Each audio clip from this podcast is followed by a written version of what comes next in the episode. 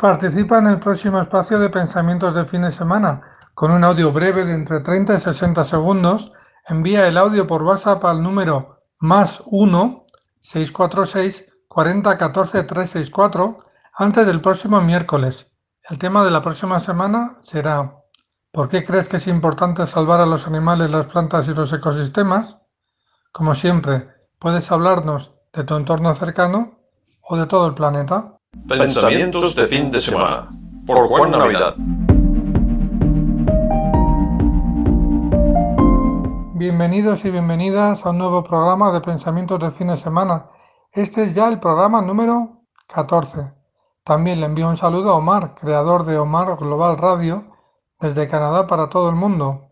Es una persona que estos días está haciendo las maletas porque va a hacer una nueva ruta.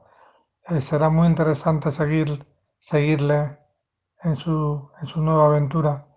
Su proyecto es una iniciativa global preciosa que podéis conocer en omarglobal.com.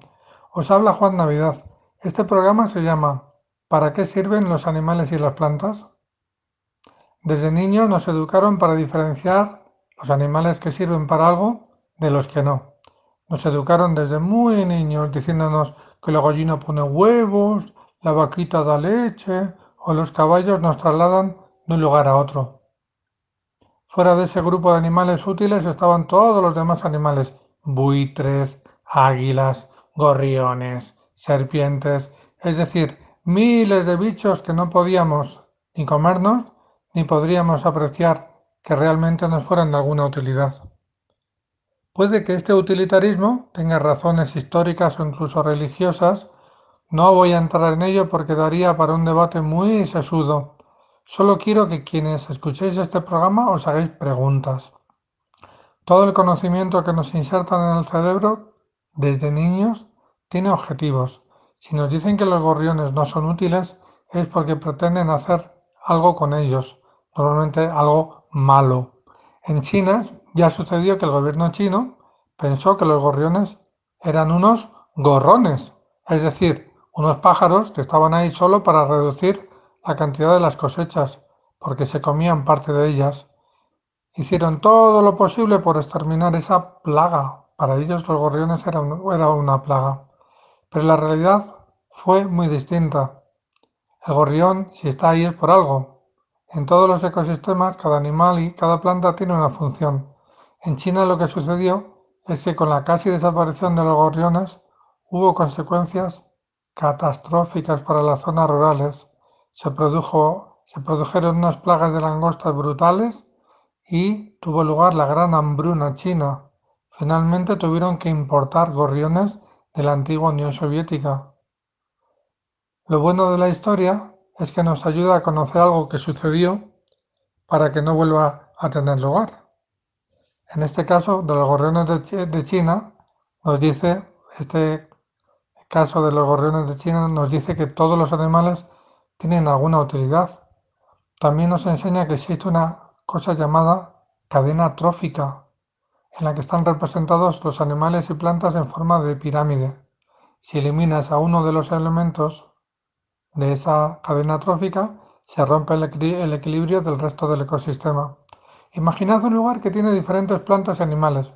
Unas plantas que son comidas por animales herbívoros, como ratoncitos o insectos, también hay otros animales que comen esos roedores e insectos, por ejemplo, pájaros e insectívoros, que hacen que el equilibrio se mantenga.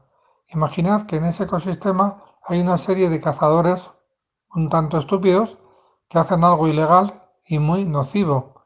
Matan una gran cantidad de aves como águilas y búhos. Como resultado, el ecosistema se desequilibra, se desequilibra. Se da una superpoblación de topillos y roedores cuyo exceso de población puede ser nocivo para la agricultura e incluso para la salud de la población humana. Otra utilidad de lo que hablo, mucho con mis amistades, también tiene que ver con los animales aéreos. Muchas personas que conozco tienen muchos problemas donde viven con los mosquitos. En muchos lugares en la agricultura han usado tantos químicos, pesticidas y han sido tan fuertes que han matado gran cantidad de aves, también insectívoras. Si faltan esas aves, subirá el número de insectos, Lo mismo sucede con otra joya de nuestros cielos, los murciélagos. Si hacen bien su labor, cada noche acaban con cientos de insectos. Y cuando se van a dormir los mamíferos vampiros, cuando llega el día, empieza su labor el turno de día.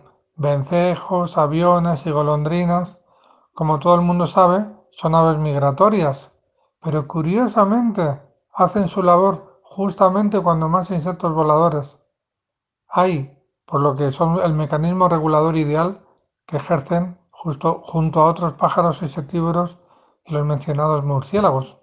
Y así podríamos hablar de todos los animales y las plantas de cada ecosistema, y cada uno de ellos tiene algo que aportar, que es muy importante para mantener el equilibrio perfecto, importa lo feo que sea. La naturaleza es un reloj suizo. Si lo pudiéramos desmontar en todas sus piezas y después supiéramos cómo volver a montar ese reloj, si sucede que nos sobra una pieza, estoy seguro de que ese reloj no funcionará igual de bien. Pues exactamente así es como funciona cada ecosistema. Cada pieza es muy importante y tiene una función.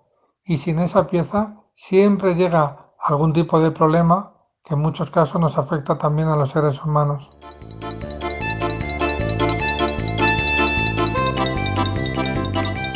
En verano dimos vacaciones a nuestros colaboradores de todo el mundo. Este otoño queremos iniciar una colaboración con colegios de todo el mundo que deseen participar en este programa. Podemos formaros para que aprendáis a crear un podcast educativo y también podemos tener colaboraciones mutuas si lo deseáis. Envíanos un WhatsApp, que ahora os recordaremos el número, o nos contactas en el Facebook de la buena normalidad con B la buena normalidad.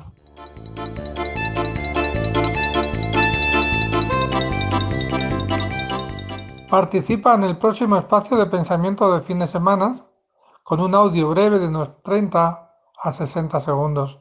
Envía el audio por WhatsApp al número más 1 646 40 14 364 antes del próximo miércoles. El tema de la próxima semana será ¿Por qué crees que es importante salvar a los animales, las plantas y los ecosistemas? Como siempre, puedes hablarnos de tu entorno cercano o de todo el planeta.